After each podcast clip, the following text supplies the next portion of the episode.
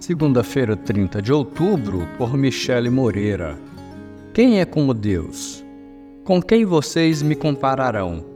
Quem se assemelha a mim? pergunta o santo. Isaías capítulo 40, verso 25.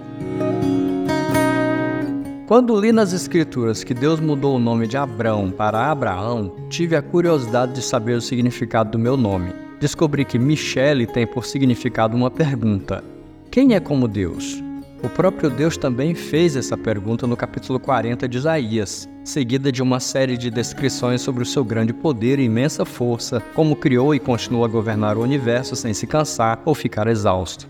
O que mais me chama a atenção, porém, é que apesar de Isaías descrever as nações sendo diante de Deus como um nada, como a gota que sobra do balde, como o pó que resta da balança, efêmera como relva, ele declarou que Deus revelaria sua glória a essa humanidade pecadora. Filipenses 2, de 6 a 8, diz que Jesus, embora sendo Deus, não considerou que o ser igual a Deus era algo a que devia apegar-se, mas esvaziou-se a si mesmo, vindo a ser servo, tornando-se semelhante aos homens. E sendo encontrado em forma humana, humilhou-se a si mesmo e foi obediente até a morte e morte de cruz.